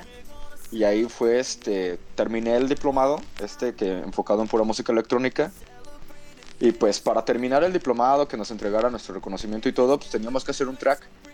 Pues yo no hice un track, hice siete, hice todo un álbum. Y fue ya mi, mi primer álbum con el que debuté en la música electrónica. Y pues ya de ahí se me salió de las manos, pues, por decirlo de alguna forma. Oye, por ejemplo, eh, ¿tú tocas algún instrumento musical clásico? Sí. Sí, yo estudié música, tengo este, en Querétaro, en una universidad, se llama Music College este, sé tocar piano, batería, bajo, guitarra, es mi instrumento favorito. Ese acá Paul me ha visto tocar este, porque tocaba en una banda de, rock antes. Y toda esta onda del speed metal, tocaba en una banda de speed metal también. Este sí me encanta desde que este tengo cinco guitarras ahí en mi estudio y todo, y así sí, sí toco varios instrumentos ahí y estoy estudiado también para, para esta. ¿Cómo fue tu inicio para empezar a mezclar música electrónica o para producirla, básicamente? O sea, eh, nos comentas esta parte de la de la parte de la escuela, ¿no? Donde empezaste como a mezclar ritmos y te pusieron esta parte del diplomado. Pero, ¿cuál fue así como tu proceso para empezar a mezclar música? ¿Agarrabas un instrumento, metías el beat y después lo ibas este sintetizando o sacaste samples? ¿Cómo fue? A ver, platícanos. Pues, por ejemplo, ahí sí le dije a un amigo que me ayudara, ¿no? Un amigo que es este baterista. Le dije, ¿sabes qué? Este estaba estudiando técnicas de microfonía para grabar así de que cómo va a sonar si tienes este el, micrófono en este ángulo o así, ¿no? Entonces ahí empecé a grabar distintos kicks, eh, por ejemplo del bombo, ¿no? Entonces así como que, ah, pues me acordé que ahí tenía unos kicks y así pues los saqué, ¿no? Y, lo- y los empecé a acomodar a como a como mí me- gustaba. Y de repente, por ejemplo, ahí tenía yo un teclado. Decía, pues tengo los efectos de mi guitarra, ¿no? Tengo acá los delays, le puedo meter a este piano un distorsionador. Y así ahora sí que fue a, a punta de experimentación y a, y a prueba y error a ver qué me gustaba, qué sonaba. Entonces pues me, me empiezo a encontrar ya muchísimo y, y pues ahí tengo que empiezo a, a grabar todo, experimentando con cosas que yo tenía. Y pues ya después así de que compré un controlador MIDI y por ejemplo ya hay muchos programas que vienen con VSTs. Los VSTs son instrumentos virtuales. Entonces tú conectas un controlador que ya simula por ejemplo un piano, ¿no? Pero tú lo puedes convertir en que esas notas suenen como a un corno francés, que suene como así a lo que a lo que a ti te dé la gana, ¿no? Hay unos que hasta imitan voces humanas. Entonces, este, con todo con todo este show, yo empiezo a experimentar mucho y es como empiezo a ir sacando así de que esto me gusta, hago una melodía, yo con mi guitarra la grabo y la voy acompañando con un pad en, el, en un sintetizador, en el piano o algo, agarrando este, de cuando estaba estudiando las técnicas de microfonía, por ejemplo la tarola, este, los hi-hats, abiertos, cerrados, los, este, el splash, el crash, este, el kick del bombo, todo estaban entonces este, experimentando con cosas de las que en el momento yo estaba estudiando, pues para seguir aprendiendo y llevándolo a la práctica, este, para que para aprenderlo bien, yo creo que no hay mejor manera de aprender que la repetición. Pues ahí se me quedó y así lo empecé a hacer. Oye, y por ejemplo, para la banda más joven que se está iniciando en este estilo musical o que está buscando como explorar sus dotes artísticos, para generar música electrónica, ¿cuánto se tiene que invertir o qué tienen que invertir para empezar en- a entrar en esta industria musical? ¿Qué les recomendarías también? Mira, yo creo que toda esta onda de, para hacer música electrónica puedes empezar este, con cosas muy, muy, muy sencillas, ¿no? Por ejemplo, comprando ya una computadora que ni siquiera ocupas que sea así, este, la supercomputadora, la más nueva. Ya tú te puedes descargar, este, por ejemplo, una versión de, del FL Studio, de Ableton, hay así como que programas de, de prueba, no compren pirata. Este, pero por ejemplo sí que no son tan caros, que te cuestan no sé, unos 100 dólares la licencia. Este, ya con eso este, tú haces y deshaces, obviamente pues así con tu computadora. Ya si quieres invertir, por ejemplo, en, programas que son puros algoritmos más especializados, sí te sale un poco más caro, ¿no?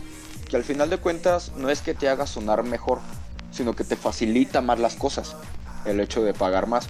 Porque yo creo que han salido muchos este, productores este, que, que a lo mejor ocupan cosas muy básicas, ¿no? Por ejemplo, uno de mis productores favoritos se llama Víctor Ruiz, es de Brasil, y él en su, en su, en su profile, pues, dice que él, por ejemplo, no tenía monitores de estudio, él todo lo escuchaba en un amplificador de bajo, así de un bajo este para tocar así con bandas, ahí lo hacía.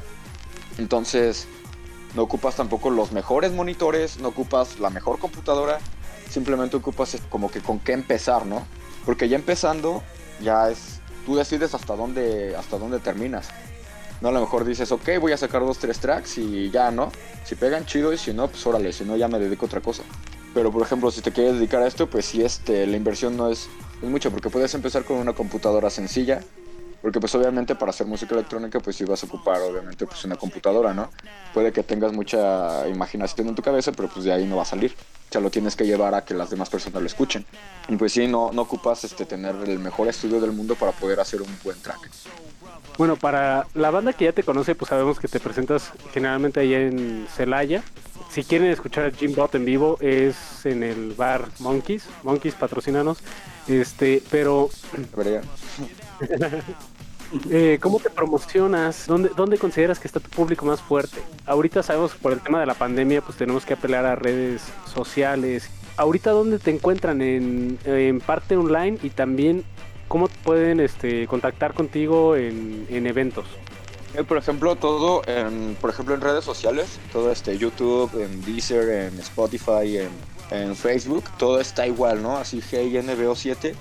Y pues sí, yo creo que ahorita, por- como, como mencionas tú, este, por el tema de la pandemia, nada más, nada más por redes sociales, acá es, es muy limitado, por ejemplo, también el acceso que hay acá este, al lugar este donde yo estoy tocando, por obvias razones. Entonces sí, sí pues es difícil. A- El lugar es, es bastante grande, pero aún así está limitado al 40-50% de, de su capacidad, ¿no? Y, y cierran a las 12, algo así. Entonces sí, no, no es como que pueda haber mucha gente ahí. Pero en YouTube y todo eso eh, hay muchos de sets míos. En Facebook también hay, hay mucha música mía, en Spotify. Ahí, por ejemplo, en mi fanpage, en, en, en Facebook, ahí está todos los links de, de mi mail y, y toda esta onda para cualquier mensaje y todo este, todo este show. Porque por lo mismo ahorita no hay, no hay festivales, no hay eventos grandes como para poder acudir a decir, ah, voy a estar tocando en tales lugares. No, no los, no los hay así. Y en cuanto a tu experiencia, cu- cuéntanos cuál ha sido tu peor experiencia y tu mejor experiencia como DJ. Aparte de la chica borracha que se sube y te, te susurra al oído. Ah, son las peores, neta. Ay, no.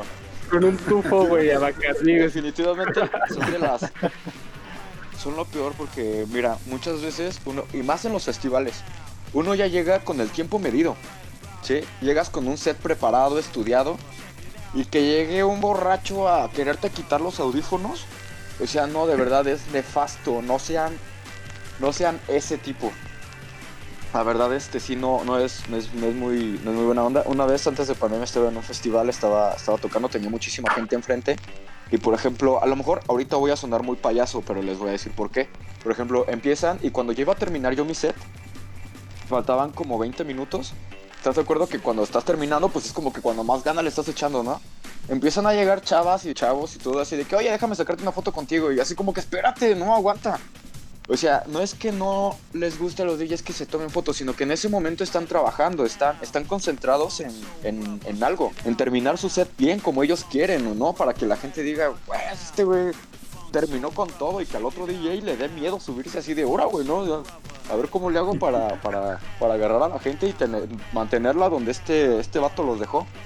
Yo creo que, por ejemplo, es muy chido que la gente se acerque a quererse tomar fotos contigo y todo, la verdad, porque es una manera de, de que reconocen tu trabajo.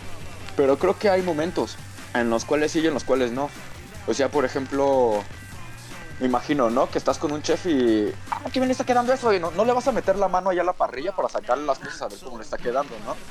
A eso, a eso a lo que me refiero. Estás terminando tu set y es que la foto y la foto y es que ah, eres un payaso porque no volteas. Pues es que estoy trabajando, no aguanta. Ha sido como que de las peores cosas. Y por ejemplo, uno que sí estuvo muy feo son las peores cosas que me han pasado. El hecho de equivocarme, por ejemplo, en los players de botón y picarle al cue y que se reinicie la canción. Lo bueno que eso fue como que en una fiesta, pero sí te quedan, te voltean a ver todos como que, ah, qué pendejo, ¿no? Porque, o sea, que se para el set de la nada, así como que todos dicen, güey, la cagaste, güey. O sea, no ocupa ser este, un genio para darte cuenta que el otro güey la cagó. Y pues así, pues cosas feas que han, que han fallado, pues este, a principios de pandemia me cancelaron, por ejemplo, una gira para Tulum. Estuvo feo, ¿no? Y por ejemplo, eventos que han cancelado porque empieza a llover y son en lugares abiertos. Y no, pues, por seguridad de ustedes y del equipo y todo, pues se cancela el evento. Y es como que, pues chale, ¿no? Últimamente sí te pagan y todo, pero, pero te quedas como con esa frustración de, ah, pues yo quería tocar aquí, ¿no? La neta.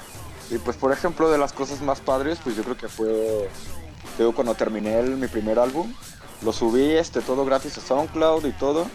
Y de ahí lo escucharon y pues cuando firmé mi primer contrato con una disquera italiana, los de Cadillac Records, pues sí, o sea, la verdad es que ese, ese momento de mi vida todavía me acuerdo, así, este, lo, lo que sentí cuando me llegó el mail y todo, y que ya la confirmación y todo eso, ya de los nervios me iba a vomitar. Te lo juro, me dolió el estómago horrible, pero por puros nervios. Por ejemplo, otro día que también sentí muy padre fue así como que estaba yo mezclando, puse uno de mis tracks y llegaron unos amigos de visita y con esos amigos pues venían unos amigos de ellos que venían de Puerto Vallarta. Me estaban diciendo, ah, es que no manches, esa canción la tocan este, un buen allá, que, que de Jimbo, no sé qué. Y yo así como que no manches, y decía así de que, no, pues es que pues ese güey que Jimbo no es... Ah, pues qué, ¿por qué le dicen así? ¿Le gusta Jimbo? Lo que dice, no, pues es que pues, este güey es Jimbo. No vayas a ver tu brazo, ya que vio el tatuaje este. Así de, es que esa, esa canción la ponen en, en varios este, antros ahorita ya. Una canción que hice de, de- con los sonidos de Pac-Man. Que es también de las que más reproducciones he tenido y este, la que He estado así varias veces en radio y todo. Esa también ha sido como de mis momentos más padres, ¿no? Porque fue alguien que no me conoce, que es de otra ciudad, de otro estado. Llegué y no manches, no, o sea, tú eres este güey. O sea, se siente padre el hecho de que te reconozcan de esa manera. Otra, por ejemplo, fue un- hace poquito en enero. Cuando me subí a tocar era, éramos casi todos los DJs de aquí de Celaya. Entonces, pues ya así como que pues ya medio nervioso, yo con mi primo, estábamos echando unas chelas ahí bien a gusto y todo. Y pues todos así platicando con sus, entre colegas, ¿no? Cuando empiezo a tocar, volteo a ver y veo así como que todos con su celular en la mano, así, así como que grabándome. Y así como que, ah, qué pedo, ¿no? O sea, así como que sentir el reconocimiento de los DJs de aquí también, pues se siente muy, muy chido. A pesar de que ellos tengan muchísima más carrera, muchísima más experiencia como DJs más años tocando, así como que el hecho de, güey, pues es que, o sea, tú eres productor, tú haces esto, o sea, no manches, tú estás como que yendo un poquito más lejos, ¿no? O sea, tratando un poquito más que, que nosotros. Y eso pues es digno yo pues qué chido. Y pues también así de que cómo se me han abierto las puertas en radio, de conocer este, muchísimas personas. Entonces yo creo que es de las mejores experiencias que, que me he llevado ahorita. Hasta ahorita, pues. Y mira, yo sé que no me han preguntado, pero también una anécdota que tengo que contar compartida. En algún momento estuvimos haciendo un programa de microcortos de terror con un equipo de die- bueno, con un equipo de trabajo que era 169. Ah, sí, sí. Saludos Adrián, saludos Dano, este un abrazo donde Sí, sí, estén. sí, sí, ¿qué onda? Traíamos esta onda de, de sacar como microcortos de terror y. Jim Bob musicalizó uno de los cortos en los que también participa. Sí, Y, de hecho este, es algo. y padrísima la experiencia, porque la verdad eh, se entiende el concepto creativo, tanto de la parte musical, que sí levantó mucho la, la visualización en el microcorto, como también la parte de producción de medios, que repito, eh, Adrián, Dano son unos chingones en ese sentido. Claro. Este, le, dan una presencia, o sea, te dan un sabor diferente para contarte una historia, aunque haya sido en un minuto, porque esa historia la contamos en un minuto. Pero Sí, padrísima. es muy, es muy pequeño, pero sí, está, está Sí. muy padre. La verdad sí fue, fue muy chido participar en, en esta onda. Neta, sí. No, y le da versatilidad a tu a tu área de expertise en este sentido. Ujú. Pero a ver, cuéntanos, ¿tienes algún proceso creativo en alguna forma de composición o en qué te inspiras precisamente para crear una una nueva canción, un nuevo sample o música en general? ¿Cómo es el proceso creativo de Jimbot? Fíjate que ese es muy. No tengo así como que un. Ah, tengo que fumar, no, tengo que estar borracho. No, por ejemplo, ha habido veces que se me ocurre este, alguna melodía. Por ejemplo, me pasó con uno de mis tracks que también este, tienen más reproducciones, una que se llama Cosmonaut. Se me ocurrió la melodía en la cabeza y eran como las 3 de la mañana. Pues no agarro, voy, me meto al estudio, prendo todo y me pongo ahí a hacerlo. Grabo la melodía, guardo, me voy a dormir otra vez. ¿no? Y así me ha pasado varias veces que de repente traigo algo en la cabeza y no sé de que voy a una peda con mis amigos, este, o así, este, alguna, alguna fiesta o algo, y se me empieza a ocurrir. Y es así de, no, pues ahorita no tengo el estudio, pues ahí estoy así como con mi celular, en grabaciones de voz y todo, así como que tarareándole al celular, yo cantándole al teléfono, y ya llego al estudio y lo empiezo a escuchar. Yo creo que me quedo mucho con algo que no, no recuerdo dónde leí, que dice que la inspiración te encuentre trabajando. Entonces, yo creo que es un proceso que desde que inició, hace años que comencé con esto de Jimbot, no ha parado. Porque así de repente ahorita se me ocurre este, alguna, algún tonito, alguna, algún beat. En mi mochila cargo este, una, una libreta pautada, donde de repente si se me ocurre algo, yo agarro y lo anoto. La verdad, así si no, si no este, le voy a traer el celular o algo para armar un beat, así este, lo, lo grabo en el cel o, o lo anoto en una partitura. Y ya llegando al estudio, saco mi libreta y ahí estoy, ¿no? Tengo un buen de notas así en mi, en mi teléfono, de cositas así que se me van ocurriendo. O de que de repente voy pensando así, no sé, de que salgo a algún lugar, no sé, que, este, que ando haciendo la despensa, ¿no? Y, ay, es que en esta canción se me ocurre hacer esto y esto y esto, y me paro y estoy anotando todo lo que se me ocurre.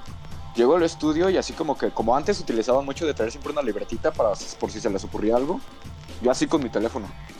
Así, y tengo un montón de notas así de que en tal canción al instrumento tal le vas a cambiar esto, le vas a bajar un decibel, este, y vas a, tra- a tratar de meterle un arpegiador, tres cuartos, así, no, o sea, cosillas así que las tengo anotadas.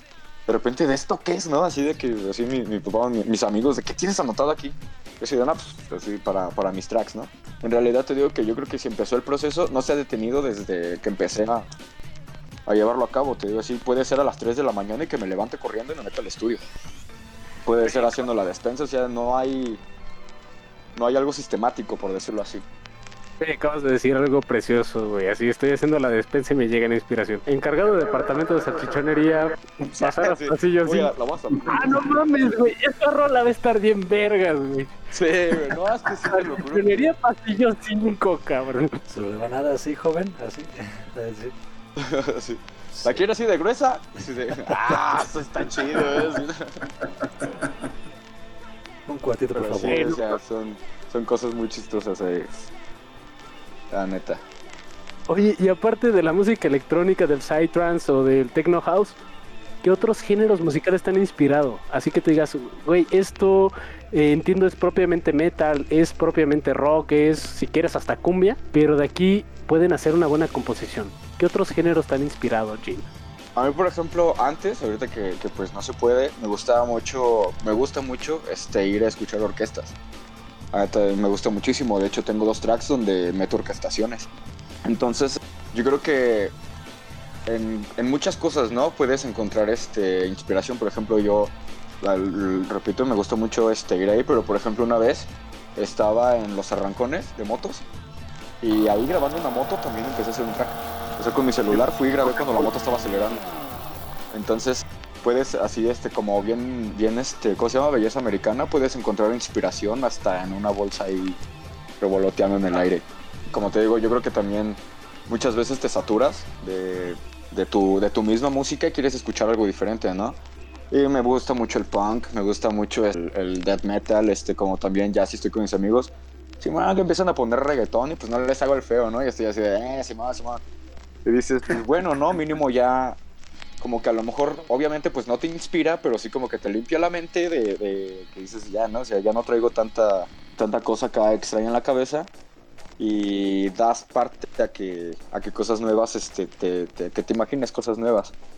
Entonces yo creo que el hecho de, de salirte un poquito de tu género, de lo que estás produciendo, también te ayuda bastante a, a encontrar cosas que a otro lado no pensabas que ibas a, a reconocer, ¿no? Como por ejemplo en este caso todo lo de las, las orquestas y todo eso, y que dices una melodía y ahí como lo van, lo van acompañando otros, otros instrumentos ahí, pues es muy chido, la verdad sí.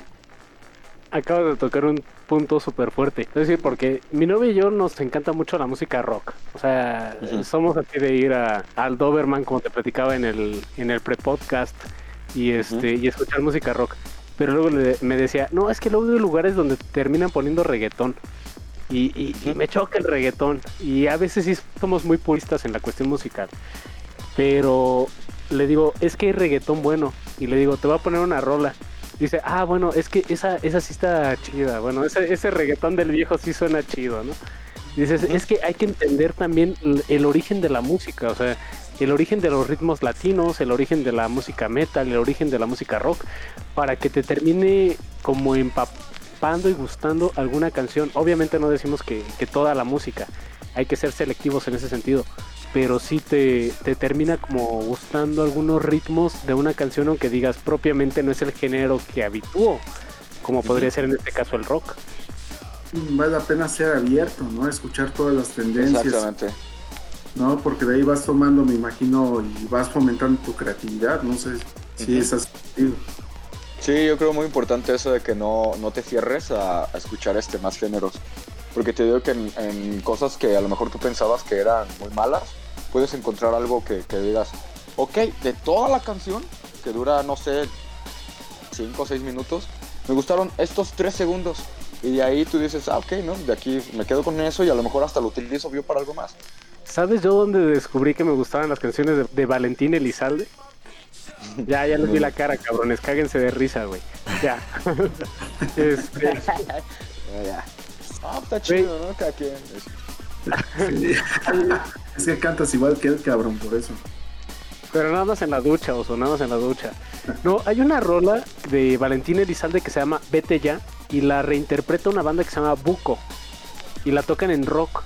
Entonces escuchas el Vete Ya si no tienes motivos para seguir conmigo, pero en versión rock y dices, a la madre, güey. O sea, la rola tiene una lírica muy buena, o sea, la letra es muy buena. Lo que no me gustaba anteriormente era el vete ya, si no tienes motivos. O sea, el estilo de voz de Valentín Elizalde me, me cagaba. no pero, sí. pero ya cuando lo escuchas con esta otra banda dices, ay, güey, o sea, estoy redescubriendo que tal vez la música ranchera o la música de banda puede tener buenas líricas. Tal vez el ritmo no es el que me gusta, pero me encanta la lírica que manejan. Y eso es otro, ¿no? O sea, aprender a escuchar los géneros tanto en su original como en sus covers. Sí, como dice, como dice Carlos, es el hecho de no cerrarse.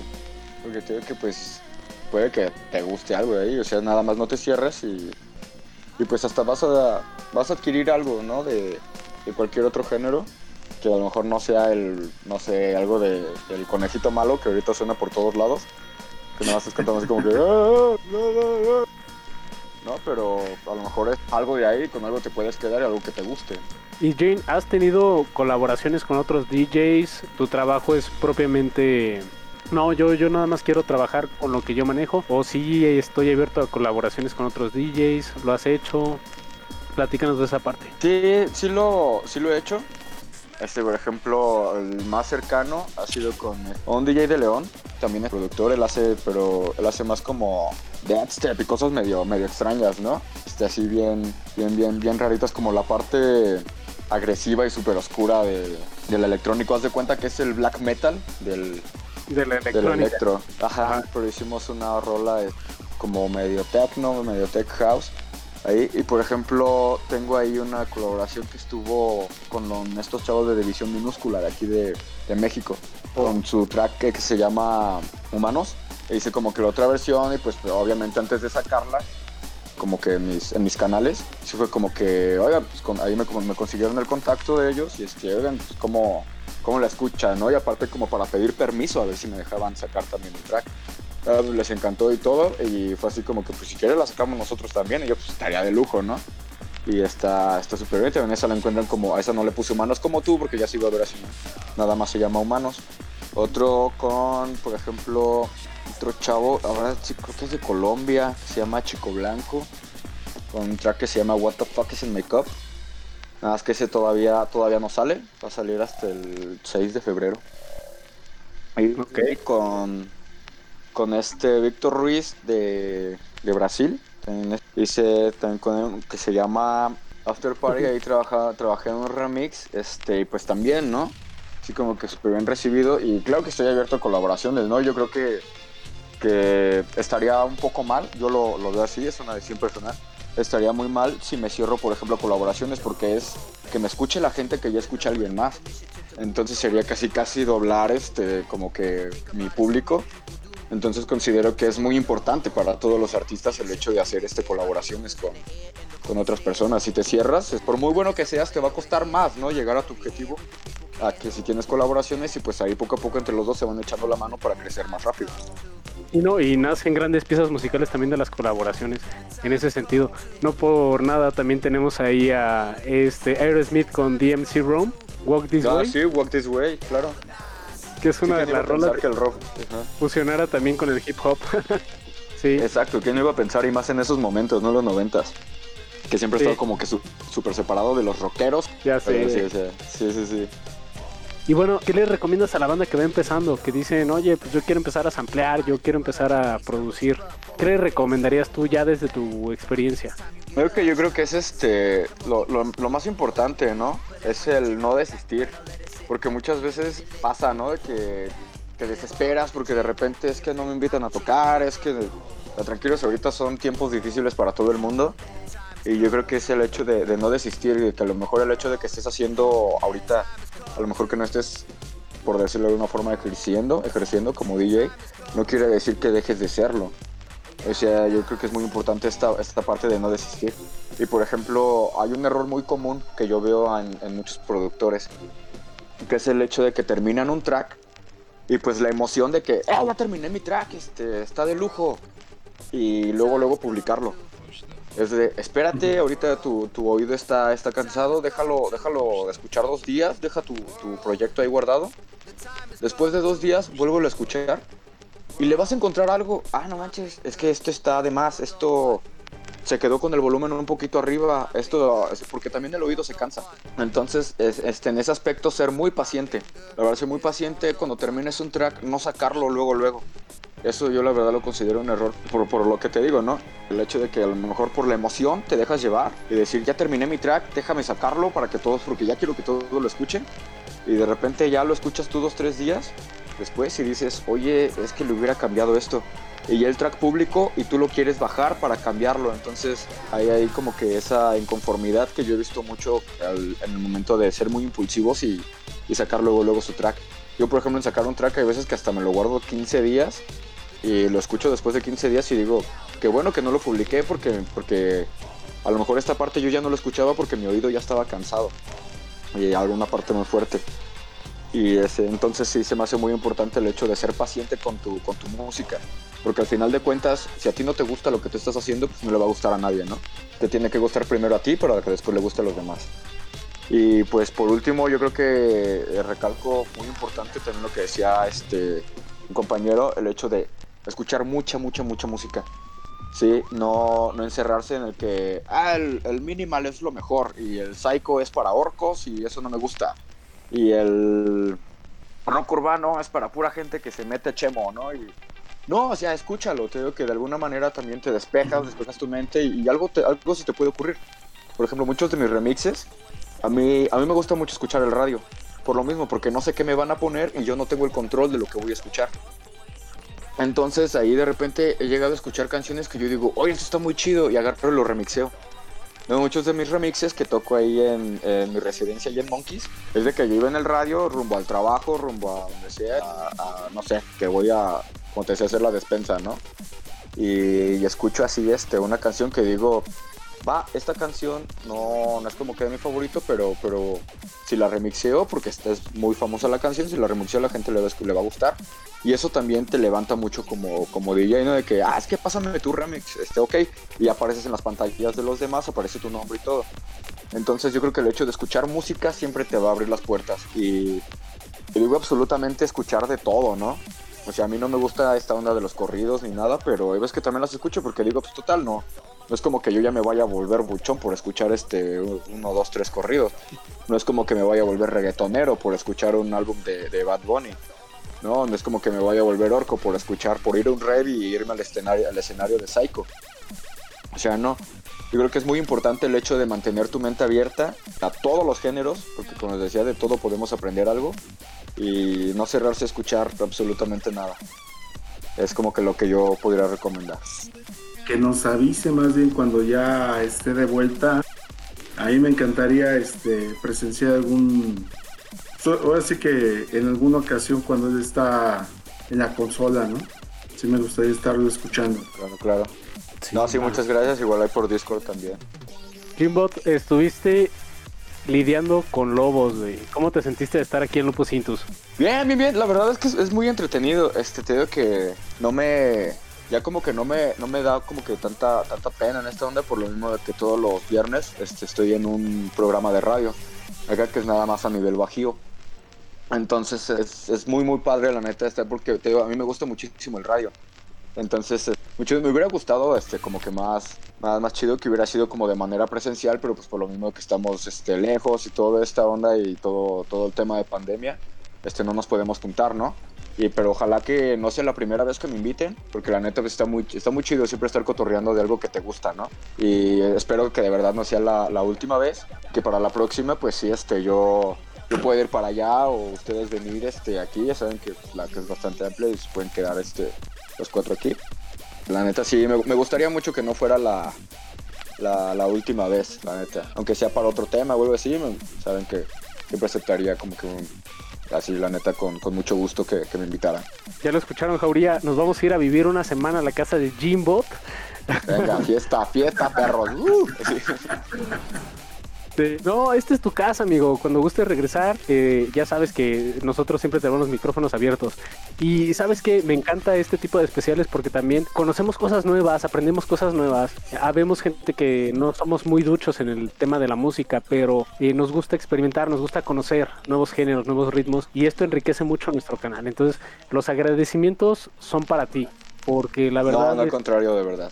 No- nos ayudas mucho con esta, con esta nueva visión para entender sobre todo este género que es el que, el que vamos a decirlo como tal, apadrinas, te gusta, lo tomas y lo, lo expresas. Y hay grandes este, composiciones que tienes ahí en tu canal, que por cierto vamos a dejar ahí en nuestras redes.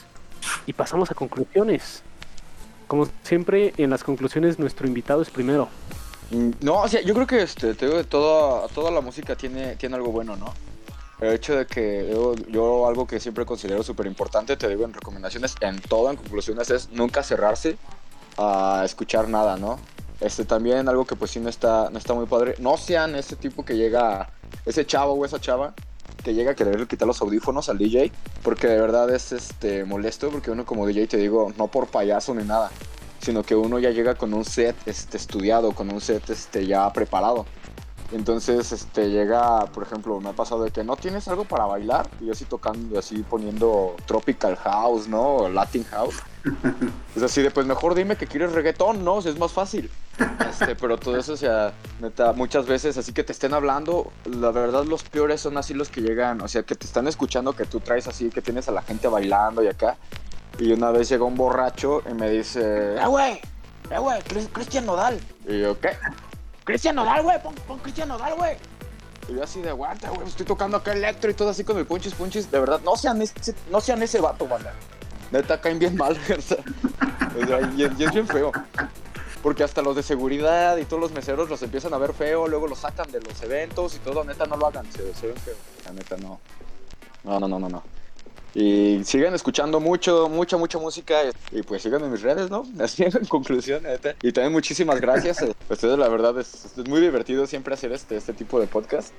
A mí, la verdad, me gusta mucho porque es como que súper impersonal. Bueno, así como que cada quien en su casita y todo. Este, estás este, echando una chelita súper a gusto. Y la verdad, es, es muy, muy padre, muy ameno. Y uno se lo pasa muy, muy chido. Neta. Pues nada, muy interesante escuchar pues todo esto que hemos visto, tanto de la música electrónica, también tus vivencias como DJ. O sea, muy interesante. eh, y pues sobre todo, pues deja mucho, mucha pauta para seguir investigando y escuchando música. Ya apunté aquí eh, donde te puedo encontrar en tu Spotify. Ya voy a estar escuchando ahí todo lo que has estado produciendo. Y ya tendrás noticias mías con algunos comentarios. Felicidades. Ah, pues eh, primero que nada, pues agradecerte que hayas estado aquí. Fíjate que a mí me, me, me llegó mucho lo, todo lo que comentaste, porque pues creo que muchos de nosotros somos, tenemos algún aspecto creativo que luego por trabajo, por que no tenemos herramientas, referentes, nos cuesta trabajo, ¿no? Y aunque, bueno, yo tampoco, ah, le hice un ratito la música, pero no, no a ese grado, soy más gráfico. Pues sí veo, ¿no? Que, que la constancia es una virtud que, que no debemos de, de dejar y pues veo que, que tienes ya un portafolio, tienes una historia y, y está chido, me da mucho gusto y de hecho ahorita voy a buscarte en Spotify porque también si hay algo que no me canso es de alimentar esa biblioteca. No, muchas gracias. Eh, yo para mis conclusiones sí retomo mucho lo que dice Jimbot. La música es una cuestión de apreciación sonora. Y entonces una de las recomendaciones que les puedo hacer en ese sentido es aprendan a escuchar música sin tapujos.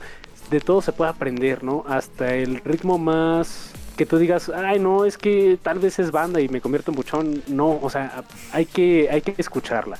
Por ejemplo, uno de los géneros que a mí me causan mucha controversia es el, ska. No porque no me guste, sino porque me choca que lo mezclen con el rock. Que te ponen dos, tres rolas de rock y después una de ska. Pero he encontrado muy buenas rolas musicales dentro del ska y, y rolas que disfruto. Entonces, en esta parte la apreciación musical es un ejercicio que cada quien, en medida de, su, de sus, no quiero decir posibilidades, más bien en medida de, de sus ánimos, pueden ejercer a ojos cerrados si quieren, nada más pongan una pista de algo nuevo que vayan a escuchar y disfruten la música como viene. No le pongan juicios, no le pongan tapujos, solamente dejen que la música entre en su sistema y aprendan a apreciarla. Eso es lo interesante. Y es, eso es lo que a mí me gusta en esta parte de ser... eh, de, de escuchar, yo no soy músico, o sea, de que toque algún instrumento, yo no soy músico. Pero sí soy medio friki en la cuestión de géneros musicales y gustos musicales. Pero eso es interesante, ¿no? El, redescubrir géneros, redescubrir grupos, descubrir nuevos ritmos. Entonces, ábranse a esa experiencia. Y pasamos a la parte de anuncios. Jin, ¿dónde te encontramos? ¿Cómo te encontramos? Ya saben, en Spotify, en YouTube, en Deezer, en Apple Music, este, en iTunes, en cualquier lugar es G-I-N-B-O-7. Sí, en lugar de le pongo un 7 como en lugar de una T, que es Jimbot, no es Jimbo 7, porque si no le salen ahí unos talibanes medio raros en YouTube. Pero sí, es G-I-N-B-O-7, ¿va? Perfecto. Y es Jimbot, no Jimbo, no Jimbo, no... Ah, no, es Jimbot. Así es. De todos modos vamos a poner los enlaces a- a- al canal de, de YouTube de Jimbot aquí en las descripciones del video y también van a poder accesar a su música y a su canal dando clic en el enlace que le dejamos dentro del video de, este especial musical de Lupus Intus. Y Richie, ¿tenemos anuncios? Qué bueno que preguntas, Paul. Sí. Ya saben, si ustedes están aquí es porque tal vez también tienen algún portafolio musical, un poco de carrera. Y ya saben que seguimos con nuestra campaña de especiales musicales. Si ustedes quieren, los micrófonos de Lupus Intos están aquí para ustedes. Mándenos un mensaje y nos pondremos de acuerdo para que nos cuenten su historia y tratemos otro tema. Ya saben que nos encanta la música y estamos más que felices y dispuestos de escucharlos. Y nuestro próximo tema programado son las Lupercalias, una festividad romana que tiene un poco que ver con el San Valentín, aunque vamos a explorar cuál es su relación con el San Valentín y por qué se hizo, porque no tiene nada que ver. Está más chida Lupercalias, pero eso lo van a escuchar en nuestro siguiente capítulo. Y también San Valentín no tuvo nada que ver con el amor y la amistad. Pero bueno, lo vamos a explorar en el siguiente capítulo, así que espérenlo. Y para el, el capítulo que viene después de ese, tenemos la votación abierta. Aquí ustedes los invitamos a que vayan a nuestro Facebook y voten por cuál tema es el que seguirá de Lupercalias. Nuestras propuestas son reliquias, especialmente las reliquias cristianas, ¿verdad? Paul? Es- Es correcto, Richie. Eh, vamos a hablar de reliquias del mundo antiguo. Eh, el arca de la alianza, la lanza de Longinos, el anillo del rey Salomón o el santo grial. Esas son como las reliquias. El canibalismo también es un tema que vamos a explorar profundamente. O si ustedes prefieren escuchar un tema un poquito más, más soft, ¿hay vida después de la muerte? No. El afterlife. Esos son nuestros avisos. Y bueno, como siempre, este, agradecemos a todos nuestro, a nuestra querida Jauría que nos sigan en este especial y en muchos otros programas que tenemos destinados especialmente para ustedes. Nosotros fuimos Alfredo Jiménez, Ricardo Carapia, nuestro invitado especial Jim Bob y Gracias. su servidor y amigo Alberto Polina. Nos escuchamos en una siguiente emisión y recuerden seguir al lobo. Hasta la próxima. Venga, gracias. Thank you